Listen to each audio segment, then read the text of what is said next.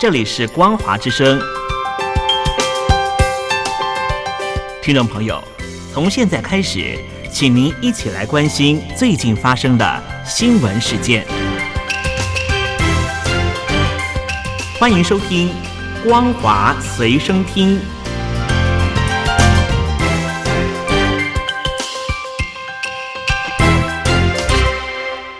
各位听众朋友，大家好，欢迎收听本节的光华随身听，我是阿戴。中国央企中融国际信托金传暴雷，投资者八月八日起陆续收到产品停止兑付的通知，涉及至少人民币三千五百亿元。与他们相关的中植系公司群，上半年就已经传出暴雷。这一场金融风暴究竟波及面会有多广？外界正在紧密关注。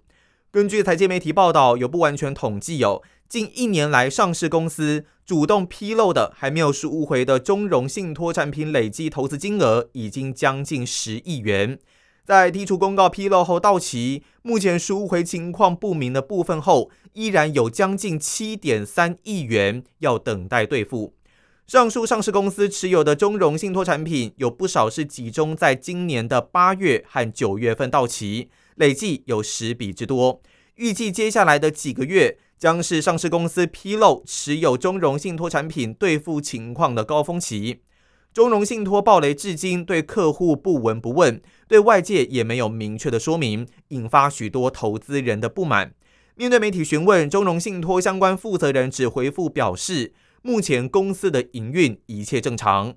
中融信托网站还发布了关于谨防不法分子进行诈骗的严正声明。内容表示，近期有关该公司的清退公告、建立专项退还小组、为客户退返金额等，都是不法分子伪造出来的。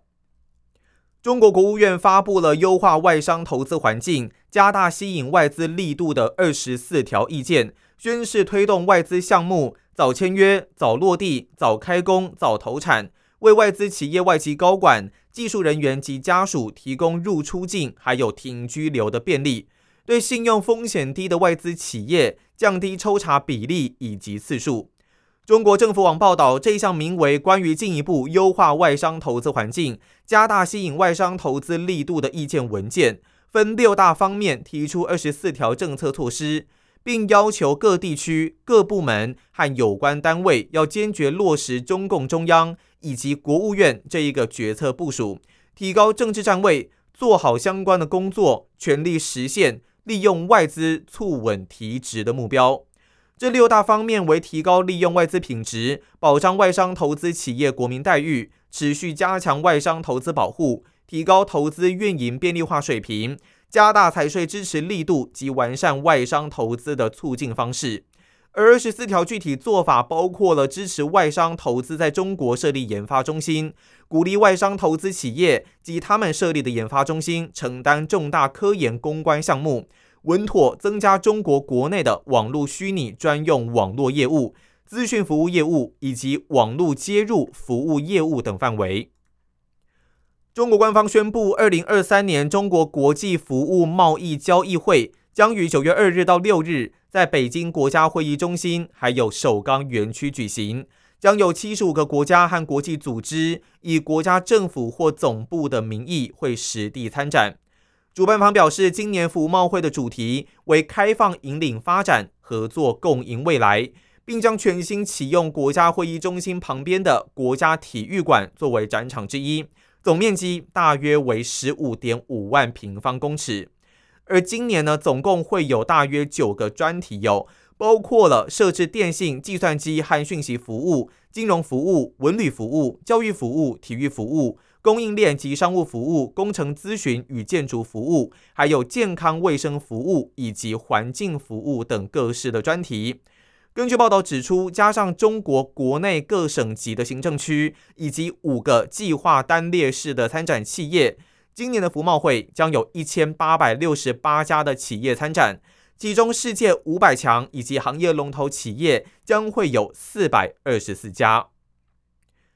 柬埔寨下一任领导人洪马内在首都金边会见了中国外交部的部长王毅。王毅出访东南亚三国，来到最终站柬埔寨，成为洪马内在获得了国王任命为新领导人以来首位访问柬埔寨的中国官员。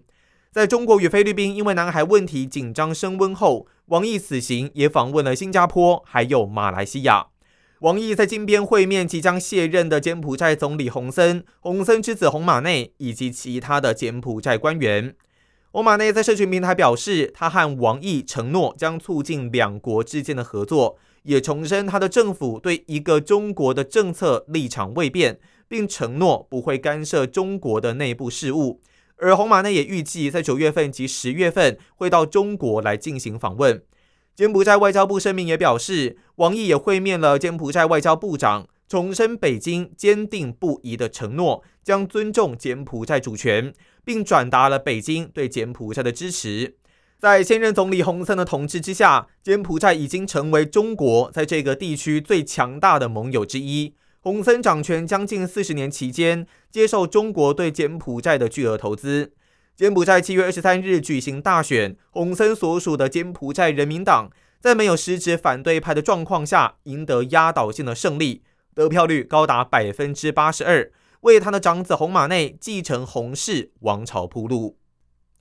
中国进行强力的医药反腐，赢得掌声的同时，也引来风声过后又如何？医生都被抓了，还有人看病吗？以及治标不治本等担忧，评价渐趋分歧。也有评论认为，如果医疗资源依然被政府垄断，缺乏竞争的体制不变，老百姓看病恐怕还是又贵又难。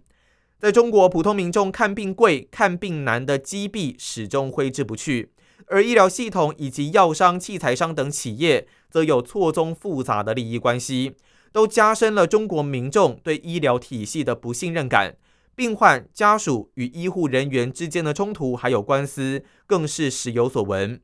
不过，目前看来，中国医护人员的法定薪资是其中的一大问题。与欧美、日韩、台港等地的医护人员相比，都属于偏低的水平。基层培训医师实领月薪大约只有人民币一千六百元，没有办法反映他们的专业特性、工作负担以及社会地位，进而给了医护人员想贪的念头。所以，医护人员待遇能否根本改善，是反腐之后的一大问题。也有人质疑，是不是会有阴谋论？医药反腐是中国官方割韭菜的一环。原因是各级政府都缺钱，但医疗系统在长期贪腐下充满油水，反腐后收缴的不法收益势必可观，足以因应一段时间的开支，同时博取反腐的好名声。以现阶段认为，各界都有评论指出，最好的医药反腐就是市场化，允许民营资本来投资医院，让医院跟医师在市场上自由竞争，而且去除医疗领域的管制措施。如果光反腐却不允许医疗市场化，结果就是让医院和供销社没有任何的差别。美军印太司令部副司令斯卡伦卡中将警告，中国拒绝和印太司令部高层沟通的提议，傲慢已经达到危险的程度，助长与美国发生战争风险。雪梨城区报报道，斯卡伦卡表示，他担忧中国为了寻求称霸印太地区。想在所罗门群岛或另外一个太平洋岛国来建立军事基地。斯卡伦卡又说，共和党联邦众议员盖拉格提议在澳洲等太平洋关键地点部署美国及音速飞弹，以贺阻北京犯台。他认为这个构想很有价值。加拿大军人被派遣到遥远的北部地区，协助扑灭数百起失控的野火。由于大火不断蔓延，当地有几个偏远地区的居民被迫逃离家园。在此同时，加拿大位于太平洋省沿岸的卑诗省也准备迎接热浪，预计会进一步助长火势延烧。加拿大军方还没有公布部署规模，但最近几个月已经向其他四个省派出数以百计的军人，包括从国外调来的五千人在内。将近一万一千名的消防员将一起投入帮忙扑灭野火的行列。英国对于准备前往瑞典的公民发出了警告：由于反伊斯兰活动人士焚烧可兰经的行为激怒穆斯林，瑞典境内恐怕会发生恐怖攻击。英国外交部在最新旅行建议中表示，瑞典当局已经成功破获一些密谋攻击的行动，并逮捕涉案嫌疑人。以上就是本期的光华随身听，我是阿戴，感谢您的收听，我们下次再见。